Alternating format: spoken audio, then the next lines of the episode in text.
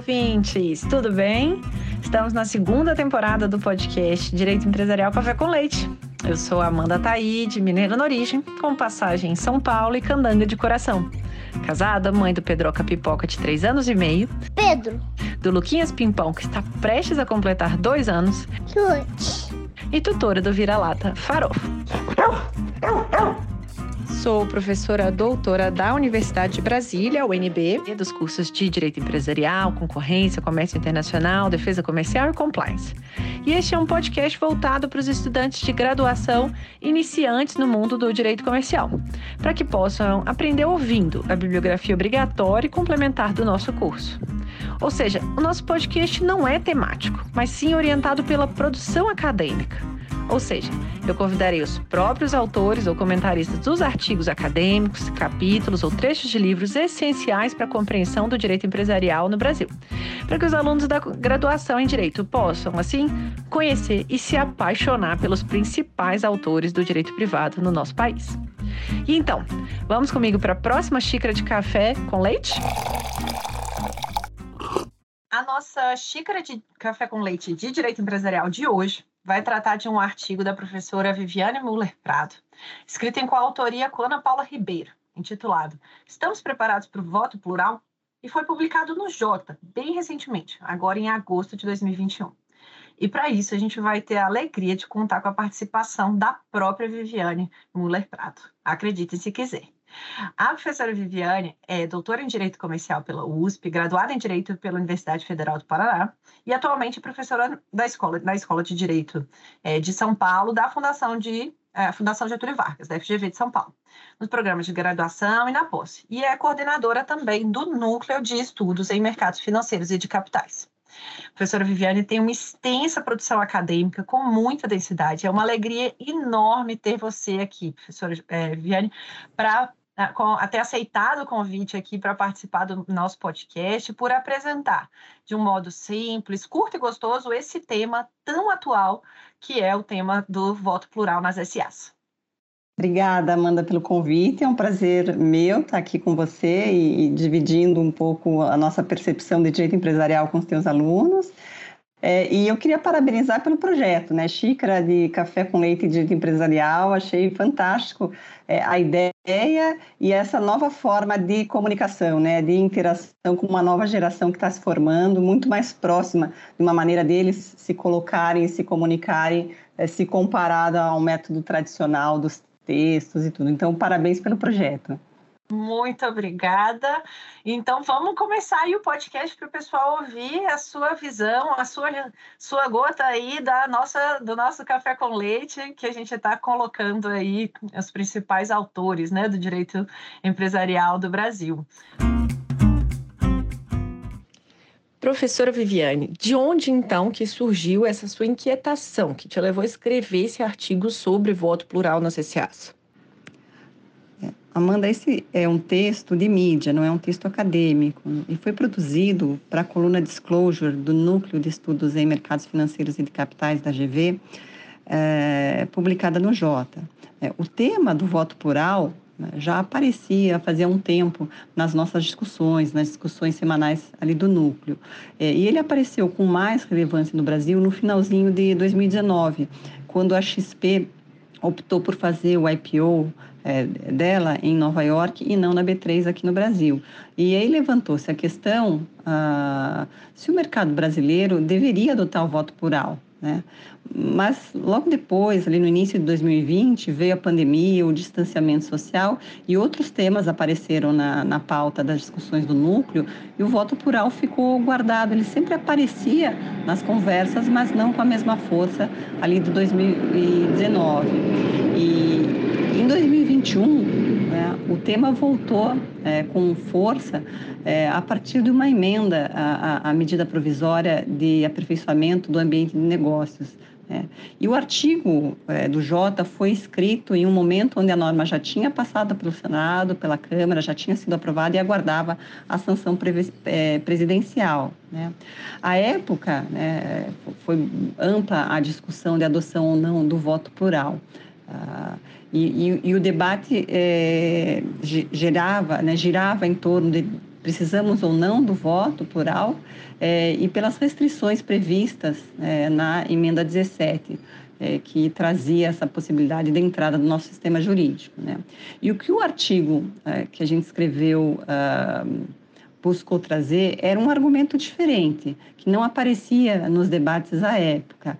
É, a gente quis chamar atenção, né, nosso objetivo é, foi chamar atenção é, para os desafios já conhecidos do nosso sistema jurídico relacionados com falhas de proteção dos investidores e a dúvida né, existente sobre a interpretação do conflito de interesses é, e, a, e, e, efetividade do regime jurídico de é, coibição do abuso do poder de controle, chamava atenção para problemas do enforcement do nosso sistema jurídico. Né? É, é, e é dentro desse, desse, desse, desse ambiente né, que entraria mais essa maneira de concentração do poder empresarial. É dentro dessas deficiências né, que deveria ser visto o voto plural. Então, era essa, essa foi a ideia é, do artigo, né? trazer um, um, um olhar diferente da, da entrada do voto plural no, no, no sistema jurídico brasileiro. Para a gente começar, o que, que é o voto plural? Qual que é a diferença, né, da regra básica que existe aí no direito societário, que seria, pelo menos em tese, uma ação, um voto, né? E quais são as diferenças que já existem, né, de outros instrumentos que quebram um pouco dessa regra da democracia acionária, né, que é, seria participação minoritária no capital, com emissão de ações preferenciais, ou as super preferenciais, é, a utilização de estruturas piramidais, os acordos de acionistas, as poison pills. Diferencia um pouquinho o que, que é essa sopa de letrinhas para os alunos, por favor? Uhum. É, no voto plural, Amanda, o que, o que se faz é atribuir mais votos por ação. Então, usando um exemplo que não é real, é só fictício, mas para fins didáticos, imagine um capital social com 100 ações. Né? 10 ações tem 10 votos e as demais ações têm apenas um voto. Né? Percebem que o titular das 10 ações com voto plural né, terá maioria em assembleia, né? ele consegue juntar 100 votos, enquanto as demais conseguem juntar 90 votos. Então, ele terá maioria, terá capacidade de deliberar em Assembleia Geral, apesar de ter apenas 10% das ações. Né?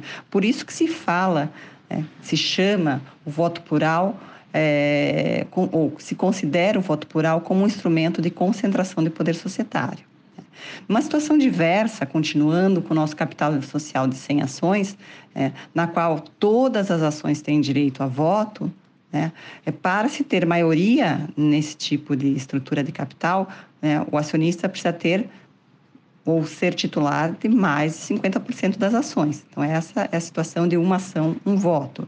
Imagina-se que quem tem maioria também tem maioria do investimento naquela, naquela companhia. Né? Mudando um pouquinho o cenário, imagine é, uma outra sociedade, né, com a, com, usando o mesmo exemplo de 100 ações, né? é listada em bolsa e todas as ações têm voto. Só que um acionista é titular de 30% do capital e, os, e as demais ações estão dispersas no mercado, de maneira que nenhum outro acionista sozinho ou em conjunto consiga ter maioria em assembleia. Então, nessa situação, o titular de 30% das ações tem o controle. Né? Com 30% ele, ele é, esse acionista é, comparece à Assembleia e consegue é, é, deliberar por quê? Porque os demais não estão organizados de forma suficiente para formar é, a maioria de 51%. Né? Uma variante nesse modelo, né, nesse nosso exemplo, é, é trazer uma cláusula no estatuto que obrigue a qualquer acionista que passe a ter 31% das ações a fazer uma oferta pública para adquirir as ações dos demais por um preço é, determinado por um critério pré-estabelecido, né? o que chamamos de poison pill. Né? Nessa situação, perceba, se perceba que qualquer um qualquer investidor que queira comprar o controle ou que queira ter mais de 31%, né, isso é mais do que esse acionista que eu estou chamando de controle minoritário, é, ele precisará fazer essa oferta pública, tornando, é, é, assim, criando um desincentivo econômico para que qualquer outro acionista tenha mais de 31%, porque sai caro né, adquirir o controle. Então, isso perpetua é, o controle minoritário, é, uma, é um instrumento para é, manutenção do controle minoritário. Né? É, a concentração do poder é, e esse descasamento entre o valor investido e o poder de decisão pode decorrer de uma estrutura de capital que é, tenha ações sem direito a voto. Né? Imaginem, é, vamos continuar nesse exemplo de 100 ações. Imagine que 50 são ordinárias com voto e 50 são preferenciais sem voto. Né? Percebam que nessas situações, nessa situação, para ter maioria em assembleia, é preciso ter maioria das ações ordinárias, isso é, maioria das 50 ações, né? O que pode corresponder a, a somente 25% do capital total. Então, por ações preferenciais, sem voto, também consegue-se ter esse descasamento entre o, o percentual investido e o poder de decisão. Né? É, uma forma de concentração ainda de poder é, pode decorrer da utilização de acordo de acionista, né? onde a maioria dentro do acordo acaba tendo, então, a possibilidade de determinar as decisões da companhia. Né? Então, ele tem maioria dentro do bloco de controle.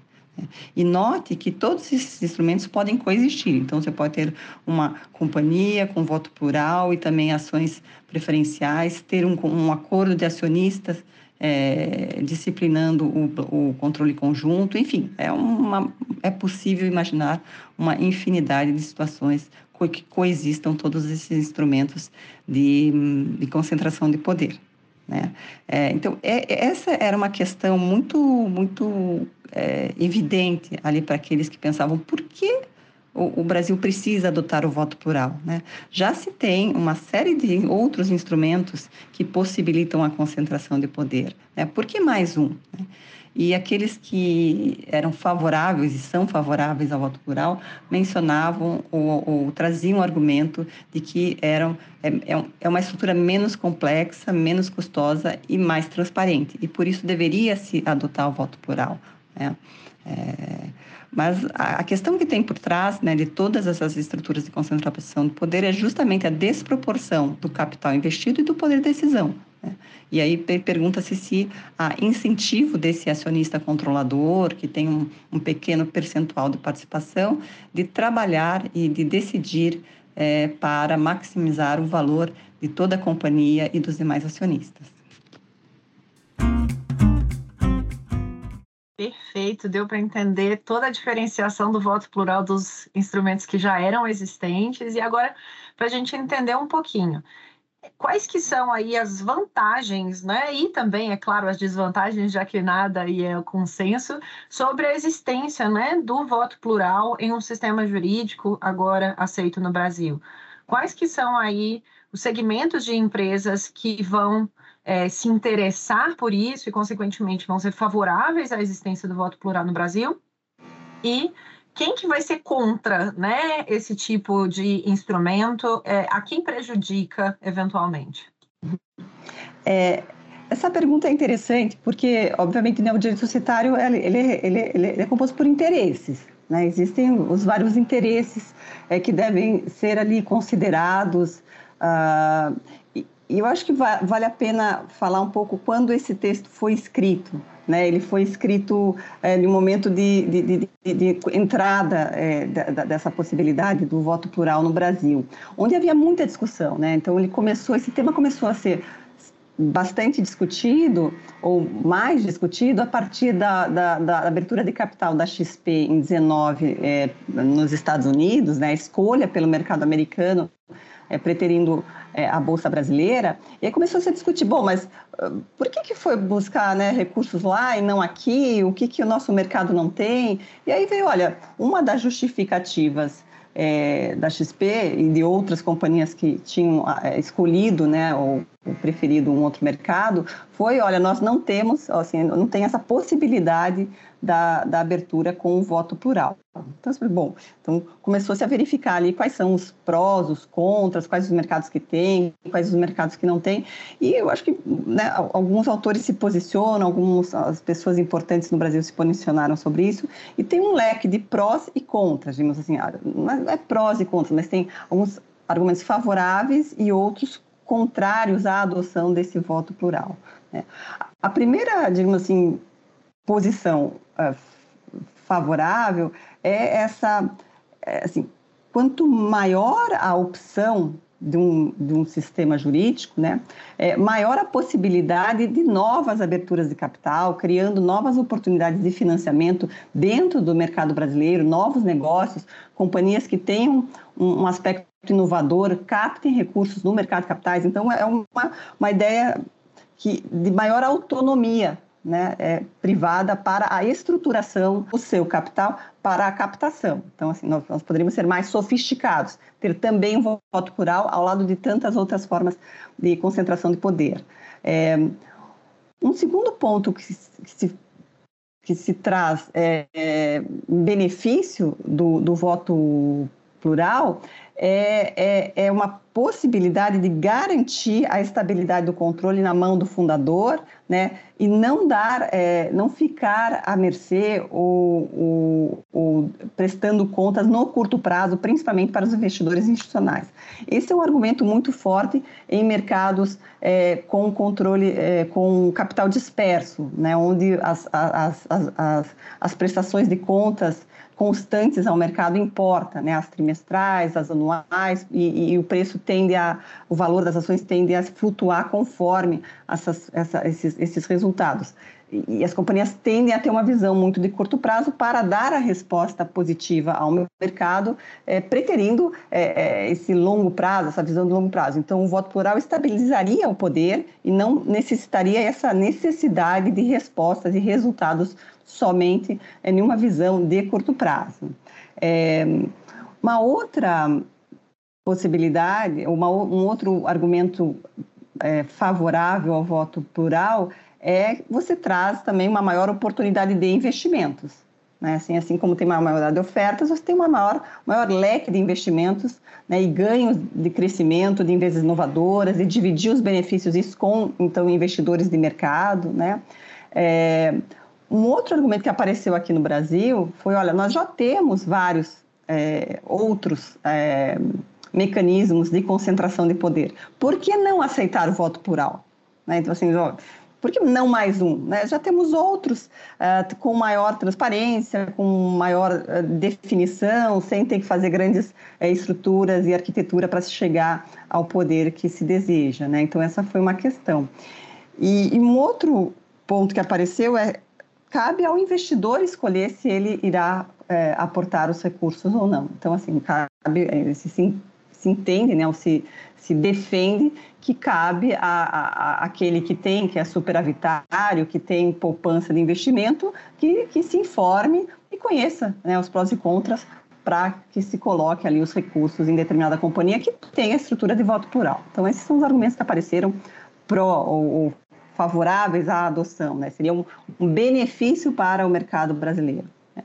É, contrário ao voto plural, tem, eu acho que uma, uma visão de proteção do investidor muito atrelado aos custos de agência, é, a, a, a, ideia que uma ação, um voto é, é, é, é, a estrutura de capital que melhor protege os investidores, onde você tem os melhores, os melhores incentivos ao acionista é, controlador que não se aproprie indevidamente é, de benefícios daquela posição, né? Assim, é, então é um raciocínio econômico relacionado a custos de agência. É, contrário ainda está essa possibilidade do voto plural chegar a situações de existência de um ultra minoritário, né? Alguém com baixo é, percentual de participação é, sem, assim, diríamos, incentivos de trabalhar para né, a remuneração do capital dos demais acionistas.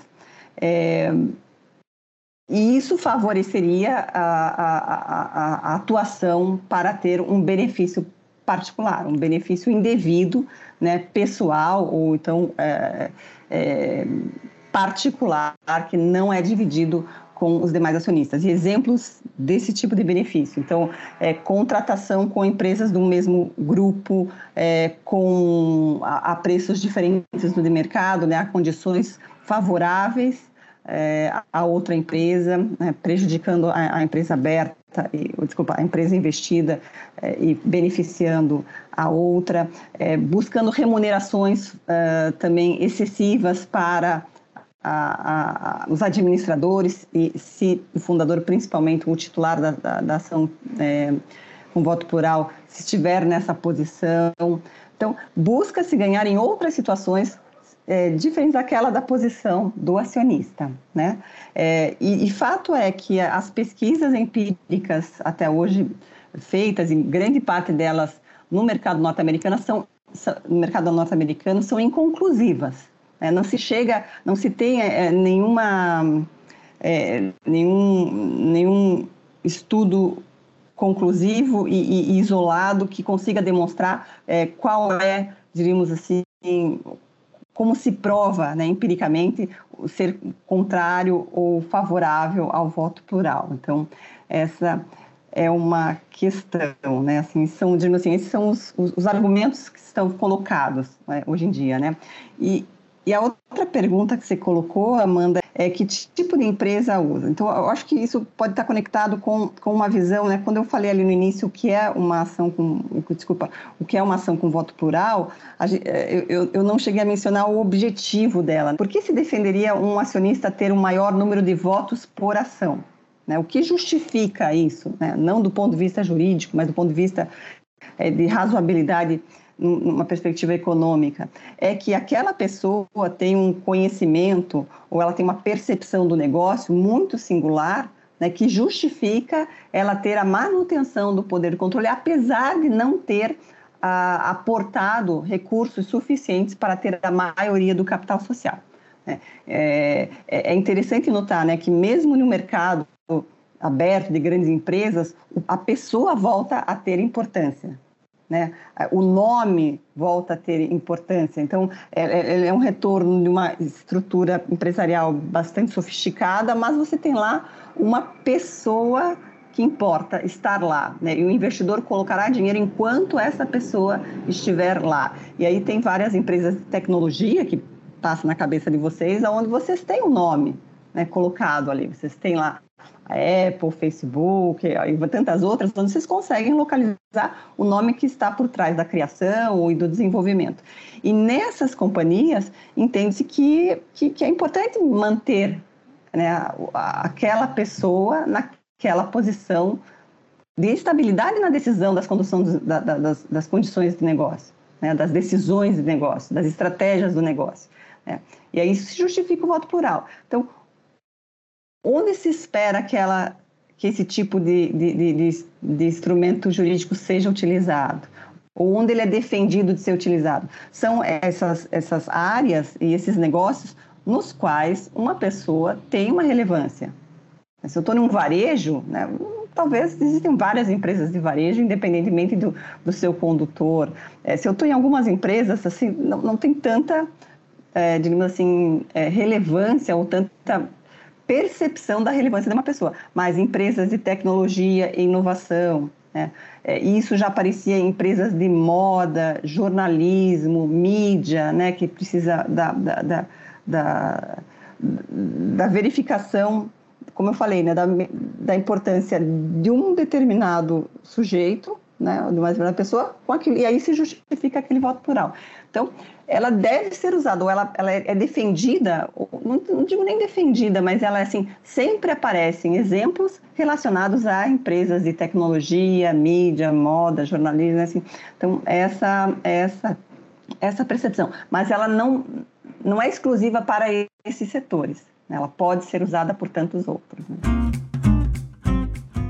Bacana demais essa percepção. Acho que os alunos que são muito mais antenados do que, do que eu vão ficar aí certamente interessados nesse tipo de instrumento, já que vale aí para essas empresas de ponta, né, que estão surgindo, de tecnologia, essas startups. E aí, para a gente entender, até pelo próprio exemplo da XP que você mencionou, professora, de que modo essa existência né, de uma multiplicidade de sistemas jurídicos no mundo, né? algumas aceitando o voto plural, outras proibindo.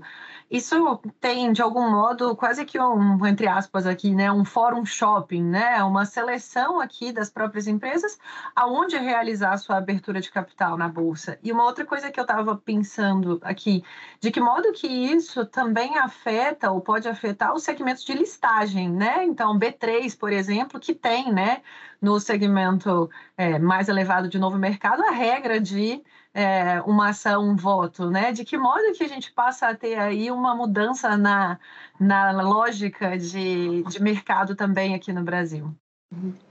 Essa tua pergunta é ótima, é, Amanda. E para quem quer trabalhar com o mercado de capitais e entender a relevância do direito, das escolhas normativas, é, perceber que é, nós não estamos isolados, né? O nosso mercado, o, o fluxo de capital, é, ele, ele existe, né? Então, companhias brasileiras com atividade no Brasil podem captar seus recursos em outros mercados.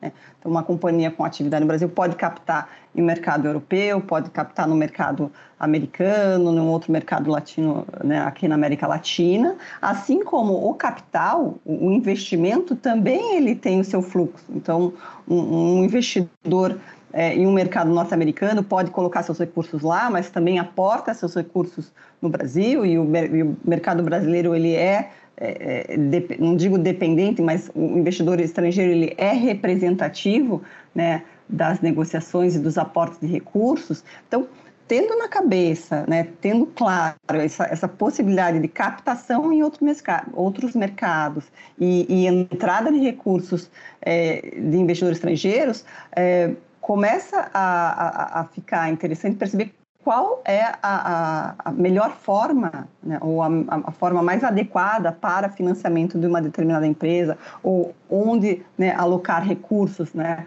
é, muitas vezes é, pelos próprios investidores institucionais, isso é, aqueles investidores que têm um, né, que são gestores de recursos, são os fundos de investimento, as seguradoras, é, as instituições financeiras, né? e, e isso importa para quê? Porque a escolha de abrir o capital no Brasil ou no mercado norte-americano, como foi o exemplo da XP, passa por entender quais são as regras que tornam possível, né, que, desculpa, quais são as regras que possibilitam acessar o mercado da maneira que lhe interessa. E, obviamente, poder de controle está tá, tá nesse cálculo. Né? Qual, aonde eu consigo acessar, né, me capitalizar sem perder o controle? E aqui o voto plural é uma variável, ou é um, um, um instrumento jurídico importante.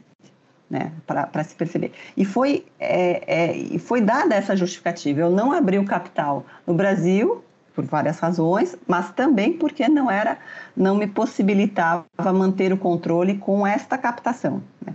O mesmo assim aconteceu no Nubank, em outras captações a gente percebe que esse é um ponto não único, mas é relevante. Né? E isso não é uma exclusividade do Brasil, né? a gente não está so, sozinho nessa. É, a, a, utilização do voto plural né? aparece lá no Google em 2004 e apareceu, por exemplo, em 2012, né, o Manchester United é, escolheu Nova York e não Singapura. É, em 2014, o Alibaba tentou fazer a oferta com ações sem voto é, em Hong Kong, foi negado, ele foi lá e fez uma abertura é, gigante é, no mercado norte-americano. É, a, a, Fiat Chrysler é, também não, não optou por não fazer a oferta na Itália e fez na Holanda em virtude da, da possibilidade de usar, é, de usar ações é, com voto plural, né? E a XP, é, no, né, olhando para o Brasil, a XP em 2019 né, foi para o mercado norte-americano, não escolhendo a bolsa, a bolsa brasileira. Então, o que se percebe, né, depois foi um movimento de modificação da legislação. Então, a Itália mudou em 2014, permitindo voto plural. Hong Kong, em 2018, mudou, Singapura também, né, adotando o voto plural, mas com restrições. E em 2021, o Brasil fez essa escolha, né, é, também possibilitando o, a adoção do voto plural, mas também com algumas restrições. Então, o que, que é interessante para quem está começando e está na graduação, né? Perceber que o direito, muitas vezes, ele está ali conectado é, com é, é, interesses né, do mercado, do mercado brasileiro. É óbvio que o mercado pode perder grandes ofertas por não ter é, essa, essa, essa, essa, um instrumento jurídico, né, um determinado instrumento jurídico. É, uh, por outro lado, né, assim, comparar mercados só em razão de um determinado instrumento jurídico é, soa ingênuo. Né? Ninguém vai escolher um mercado ou outro. Né? Primeiro, você tem que ter a capacidade de acessar um mercado estrangeiro, que não é tão óbvio no tempo. Pequenas, pequenos negócios não conseguem. Então, também tem, um, tem uma faixa, tem um tipo de empresa que consegue acessibilidade a esses mercados.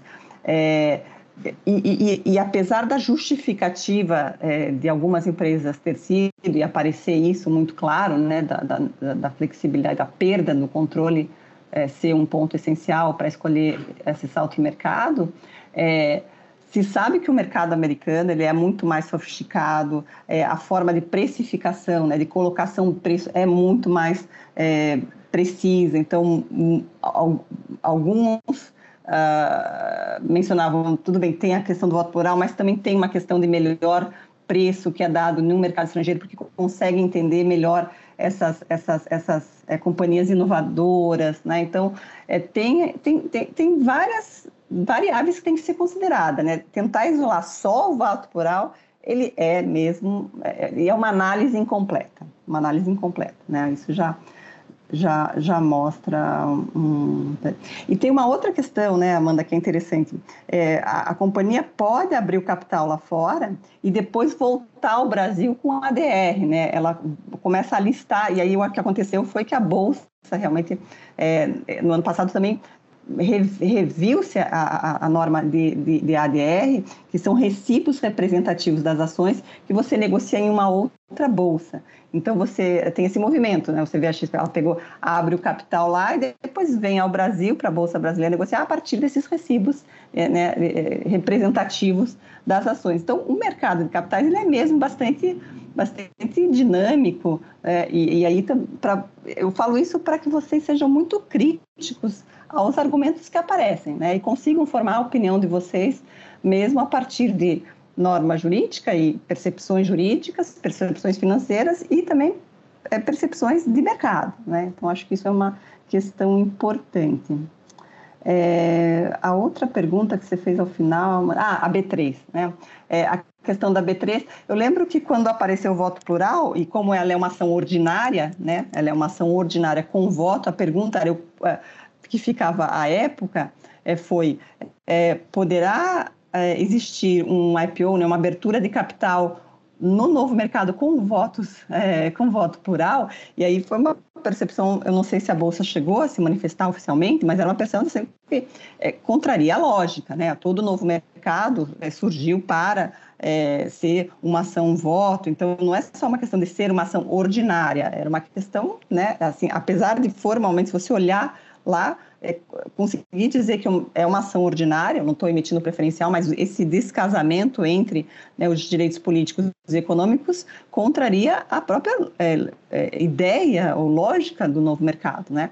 E aí várias especulações surgiram, quer dizer, vai ter lá o, a segmentação específica né, para voto plural, a campanha de voto plural.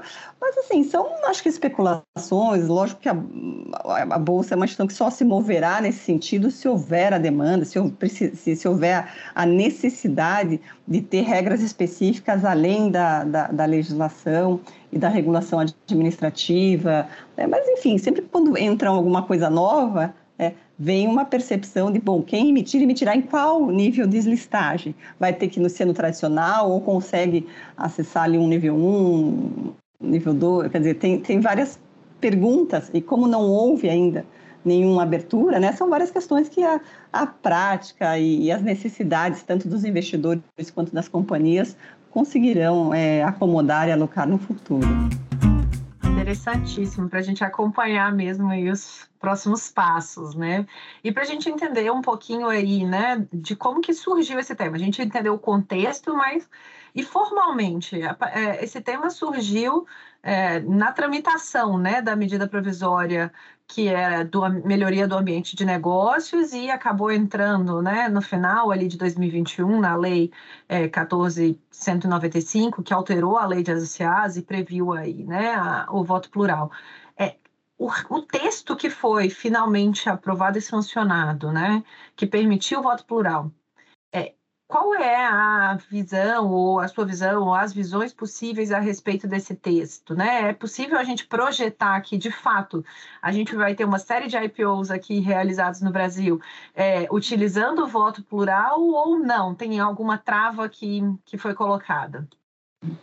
Bom, falando um pouco do processo legislativo, como isso entrou em uma emenda no final, ali, é, entrou no texto é, que foi aprovado. É, a questão do voto plural uh, sempre existiu, né? Quem estuda o societário, uh, essas, essas formas de concentração de poder, o voto plural aparece como, como uma experiência internacional, uma experiência de outros mercados, então sempre aparece nos estudos. É, já existia um projeto de 18 que autorizava o voto plural, mas eram nas companhias fechadas, então já existia ali um movimento né, é, no, no, na parte da legislação, um movimento para se tentar colocar o voto plural é, no Brasil.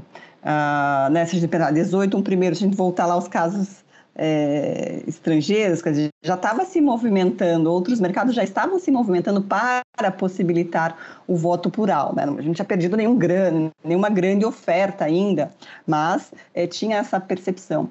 O que acontece ali em 2019, quando a XP faz uma grande oferta no mercado norte-americano e, e, e, menciona que uma das, das razões, né, veja, uma das razões foi a possibilidade de, de, de ter acesso ao voto plural, né, se inicia um, um, um, um movimento né, de agentes de mercado, a, a, capitaneado principalmente pela Bolsa de Valores, para se perceber se o nosso mercado também não deveria ter esse tipo de voto ou continuaríamos perdendo é, ofertas para outros mercados em razão também né, do voto plural.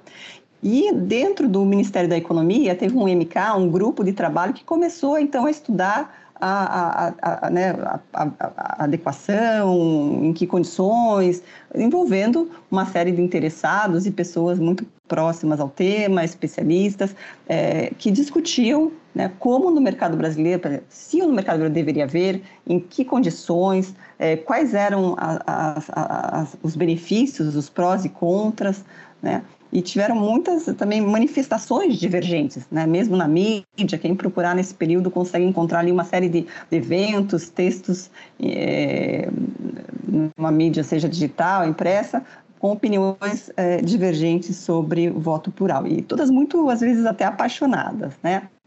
Uh, e o que, que aconteceu? Então, já existia esse, assim, quem está acompanhando, ou quem estava acompanhando o tema, sabia que esse era um tema, esse era um assunto que já estava ali né, para alguma hora tentar entrar. E quando vem uma medida provisória, né, com o ambiente, né, para a melhora do ambiente de negócios, com questões societárias ali colocadas, vem então uma oportunidade de se colocar ali dentro alguma coisa que já havia sido pensada e não precisaria de um trâmite para alteração da lei das SAs. E nesse momento que vem uma, uma, uma emenda e, faz, e né, sugerindo a, a, a, a inclusão do voto plural com uma série de limitações. Né? Então, é esse o trâmite legislativo. Ele surgiu, é, não era originário da medida provisória, mas assim o tema assim, já estava bem, ou, né, já estava ali há um ano e tanto discutido é, se deveríamos ter ou não voto plural, em que condições. Né? É, uh, e outra pergunta que fala um pouco se é adequado, por a escolha brasileira, né? Assim, alguns mercados, por exemplo, como os Estados Unidos, o mercado norte-americano, ele vem com uma possibilidade de se emitir ações com voto plural. Né? É, Singapura e Hong Kong se permitiu, mas se trouxe uma série de limitações. Né? O Brasil fez essa escolha. Né? Adotamos o voto plural, é permitido o voto plural, mas há uma série de é, restrições. Eu vou comentar aqui um pouco quais são essas restrições, também colocando um pouco em contexto. Né? Então, uma primeira, né, pode ser companhias abertas ou fechadas, mas das abertas só as que não estão listadas, só aquelas que forem acessar o mercado, para que haja uma efetiva escolha do investidor colocar seu, seus recursos em empresas, compreendendo, né, assim, ela, desde o início ela, ela, ela expõe a sua estrutura de capital compreendida pelos investidores que estão escolhendo é, aderir àquela oferta. Né. É. Um outro limite é o número de votos por ação. Né? É, a lei traz 10 votos por ação. Né? É um limite para que isso não extrapole, né? assim, que 10, porque se entendeu razoável que 10 ações era um, um limite é, para a estruturação é, do poder de controle. É, tem um outro limite da vigência desse direito, né, desse direito é, de sete anos. Então, é uma limitação de sete anos na vigência é, desse direito, prorrogável por prazo indeterminado. Então, essa foi uma modificação que veio no processo legislativo, muita gente não conseguiu explicar muito bem porque você tem um prazo fixo e depois possibilita, um, possibilita ser por um prazo indeterminado. É, aqui é, há uma, um, uma escolha e tem a ver com a ideia de que a pessoa é fundamental para o negócio. Agora, enfim, essa aqui seria, a gente precisaria de mais tempo, mas para tentar, assim, conversar sobre isso. Mas, assim, entende que talvez em sete anos, né, uma vez passados sete anos, já se tem uma avaliação do negócio, se o fundador que tinha aquela ideia, aquela promessa, se atingiu ou não. Então, há quase uma reavaliação, né? a ideia é assim, mais ou menos, há uma reavaliação dos investidores ou dos demais acionistas, é, se vale a pena aquela né, aquele acionista, aquele titular do voto plural, continuar com aquele poder desproporcional dentro da companhia. Né? Essa seria a ideia desse limite da vigência. Agora, quando há prorrogação para um prazo indeterminado, é mais ou menos assim, ó, passou sete anos, foi bem carta branca para o final. Esse prazo indeterminado é um pouco... foge à lógica né, da percepção de que uma pessoa ela é, é importante ou essencial ao negócio de uma forma perene. Né? É, enfim, essa é a crítica que se faz ou que não se compreendeu muito bem, mas fato é que teve essa. É, uma outra também que encontra uma outra uma limitação que encontra justificativa na, no fundamento do voto plural é que ela não é transferível. Então, assim, essa ação não é negociável. Uma vez alienada, perde-se né, os benefícios é, do, do, do voto plural. Então, assim, se, se, eu sou titular de um voto plural, crio a minha empresa de inovação, mas eu quero alienar, quero vender, né, eu perco, então, assim, o comprador, né, o adquirente, ele perde é, esse direito, o que praticamente inviabiliza a alienação. Ninguém vai comprar 10 ações que representam o controle, mas sem representar o controle. Né? Então, essa é uma questão, e é uma questão assim que, sob o ponto de vista econômico, às vezes, é, para mim, pelo menos, não fica claro o incentivo que terá alguém é, para ter o voto plural, então criar uma empresa, crescer a empresa, fazer esse negócio né, gerar valor e não receber na sua eventual alienação. Então, assim, eu gero valor para a empresa e ele vai ficar na empresa talvez seja assim o ápice de uma governança, né, de um desapego à, à, geração de valor depois da parte individual, mas esse é um ponto ainda que eu estudo e tento entender, né, a, o quanto esse é um ponto que talvez desincentive a utilização. Né? Se coloque na posição do empreendedor. Né? Eu estou criando um negócio, vou me capitalizar no mercado, daqui a sete anos se decidirem é, não mais a vigência, eu perco o controle, também não ganho nada, se eu não posso alienar e receber, por mais que eu gere valor nessa empresa. Então, esse é uma, uma pergunta que talvez não interesse tanto às empresas esse limite, apesar de fazer sentido com o fundamento da existência do voto plural. Né? É, a, tem em algumas matérias, duas específicas, né, remuneração dos administradores e transações entre partes relacionadas, não é possível exercer o, o, o voto é, no benefício de uma majoração do seu direito a voto. Né? Então, assim, se eu vou votar, quantos administradores devem remunerar? É, desculpa, quantos, por quantos administradores devem ser remunerados? Quer dizer, o valor, o pagamento, né, assim, pela, pela gestão da empresa. E em transações relacionadas, isso é, negócios realizados entre empresas é, que tenham alguma conexão, o voto plural não pode eh, ser, ser negociado. E aqui também há uma, uma, uma questão, uma dúvida, dizer, lógico, na remuneração dos administradores, é, eu, eu posso perceber que eu, que eu, que eu dei esse, esse, esse direito de decisão aos demais é, acionistas desinteressados. Mas, ao mesmo tempo, né, para quem ali estuda e percebe remuneração, remuneração tem a ver com um pacote de incentivos relacionados com a estratégia do negócio é, e tudo mais.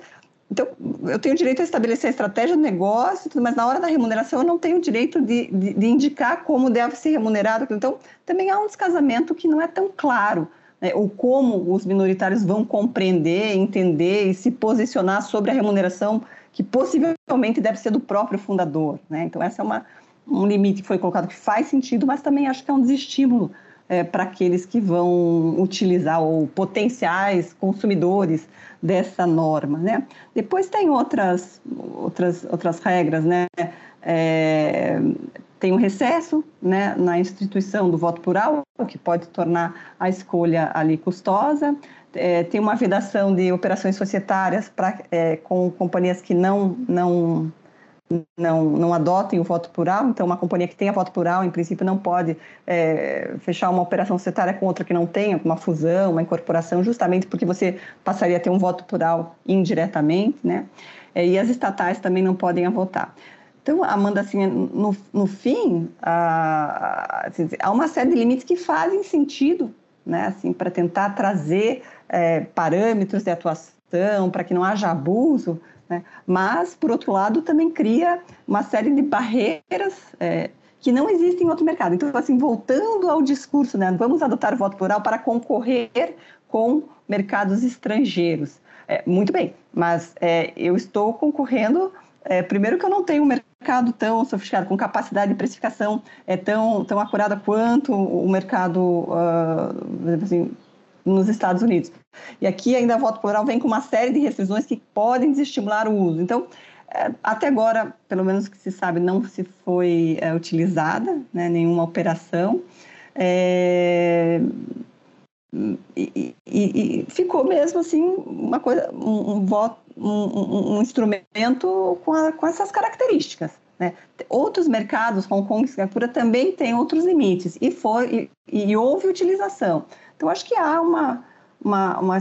Talvez não aquelas que irão acessar o mercado ou iriam acessar de qualquer forma outros mercados, mas talvez companhias é, de tecnologias nacionais que não tenham acesso é, ou que não, te, não consigam né, captar fora possam utilizar e seja interessante, mas é alguma coisa ainda que está por vir, assim, né? acompanhar de perto aí a evolução dos casos também. E para a gente começar aí a reta final da nossa conversa, qual que seria, Viviane, a sua recomendação para os alunos que tenham interesse em estudar, em trabalhar com direito empresarial no Brasil, tendo em vista aí sua trajetória, você sendo aí uma das professoras é, mais estudiosas e mais reconhecidas aí dessa área, que atua diretamente numa das escolas né, de negócios aí mais renomadas também do Brasil, com o núcleo de estudos em mercado de capitais. Então, que, que você recomenda para os alunos aí da graduação ou quem tiver eventual interesse em, em fazer essa inserção? Então, Amanda, a gente sempre, assim, de um certo. Cada um tem suas características e, e, e deve seguir o seu caminho da forma como entenda é, da melhor maneira. É, né? Mas o primeiro ponto, acho que é se preparar, né? Se prepara, estuda, é, tentem é, construir uma trajetória de formação interessante. Eu acho que isso faz diferença, né? Depois, é, com o tempo, né? Olhar e olhar a sua trajetória, a sua formação, o estudo.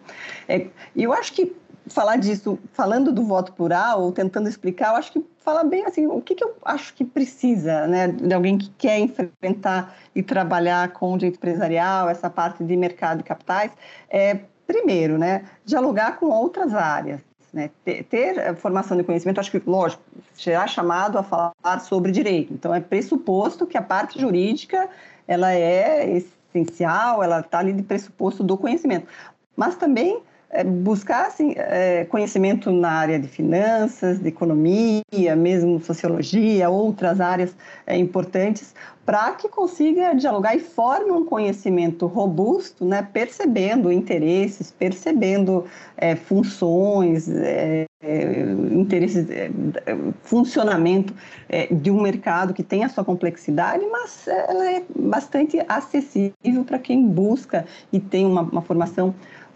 multidisciplinar, e eu não acho que precisaria necessariamente de uma, de uma formação multidisciplinar, mas se você está na graduação, faz uma disciplina na economia, faz uma disciplina em outra escola, e isso faz, vai assim para a minha terceira, é, diríamos, é, percepção, né?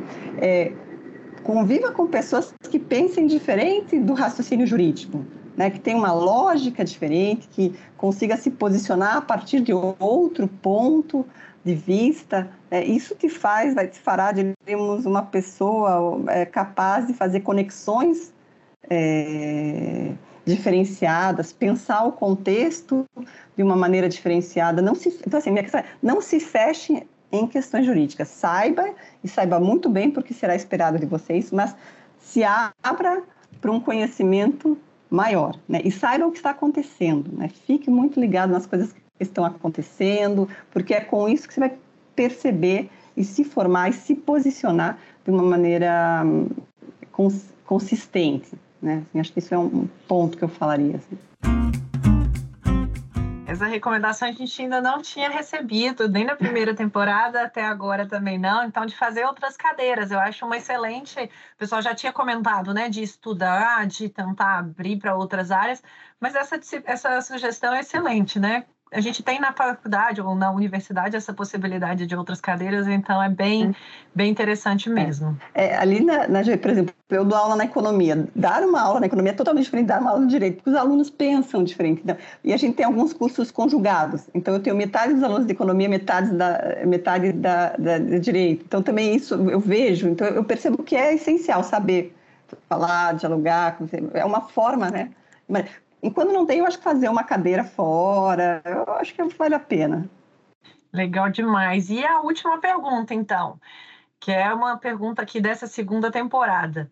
Quem que você gostaria de ouvir aqui? Qual livro que eventualmente marcou sua trajetória? Qual artigo? Qual capítulo de livro? O que, que você acha essencial para os alunos da graduação ouvirem é, e, e não esquecerem? Olha, a minha sugestão é, é, é, do professor, de convidar o professor Ari Oswaldo Matos Filho é, para falar, porque é alguém que eu tenho uma convivência constante, porque está né, tá ali junto com, comigo no núcleo é, de mercados financeiros e capitais da GV, é, e ele tem uma trajetória bastante privilegiada, né, uma mente bastante privilegiada para verificar, para se posicionar e reconhecer pontos importantes. É, né, ele tem uma trajetória que foi é, fundador da Escola de Direito, então ele tem uma percepção de ensino, de modificação do ensino jurídico no Brasil, é o fundador de um grande escritório de advocacia, passou pela esfera pública, né, na vida pública, seja presidente da CVM, reforma fiscal, e hoje está dedicado à vida acadêmica, né, à escrita, à produção, e tem um livro que é do Direito dos Valores Imobiliários dele, né, que são dois volumes, mas é possível selecionar um. Então, assim, acho que o, alguma parte desse livro, mas a percepção dele, eu acharia que seria um ganho para esse grupo aqui, né? Ou para essa, essa, série de podcasts. Excelente dica, já está anotadíssimo. Vou tentar aí fazer o contato para a próxima temporada. Muito obrigada pela sugestão. E, professora Viviane, então com isso a gente conclui muito obrigada pela sua presença aqui na nossa segunda temporada. É foi uma xícara de café com leite. Acho que teve até um energético aqui, porque eu saí empolgada aqui para acompanhar mais já essa, essa, essa questão do, do voto plural. Então, muito obrigada pelo nosso café da manhã aqui tomado juntos. Até a próxima. Obrigada, Amanda.